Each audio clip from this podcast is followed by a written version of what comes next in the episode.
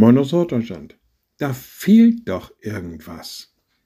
Wie häufig geht uns das so, dass wir etwas betrachten, etwas ansehen, Dinge auch neu kennenlernen und das Gefühl haben, also beim besten Willen, da fehlt was.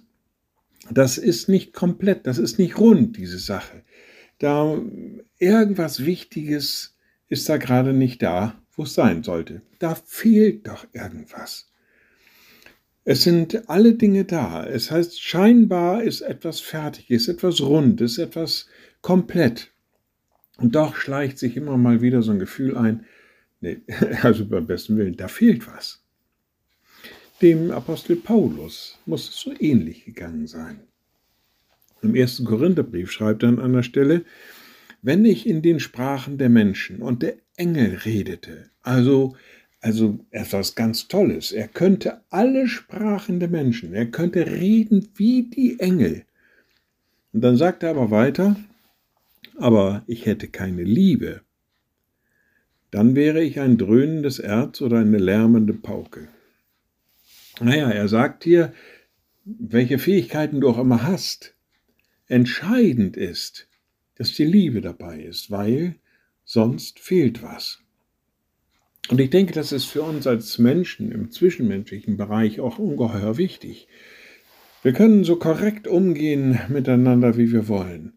Es wird nur Härte dabei rauskommen, wenn wir die Liebe nicht haben. Wir können uns alle Mühe geben, aber wo die Liebe fehlt, da kommen wir einfach nicht weiter an dieser Stelle.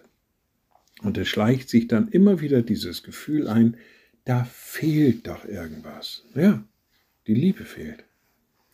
Liebe Schwestern und Brüder, ich lade Sie ein zu einem kurzen Gebet und anschließend zu einem gemeinsamen Vater unser. Allmächtiger Gott, guter himmlischer Vater, wir kommen zu dir. Wir sagen dir Dank, dass du uns in Liebe begegnest. Du hast Liebe in unsere Herzen geschenkt.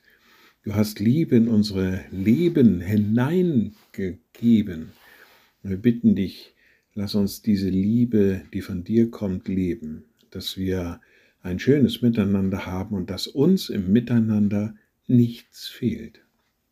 Und wir beten gemeinsam, unser Vater im Himmel, dein Name werde geheiligt, dein Reich komme, dein Wille geschehe, wie im Himmel so auf Erden.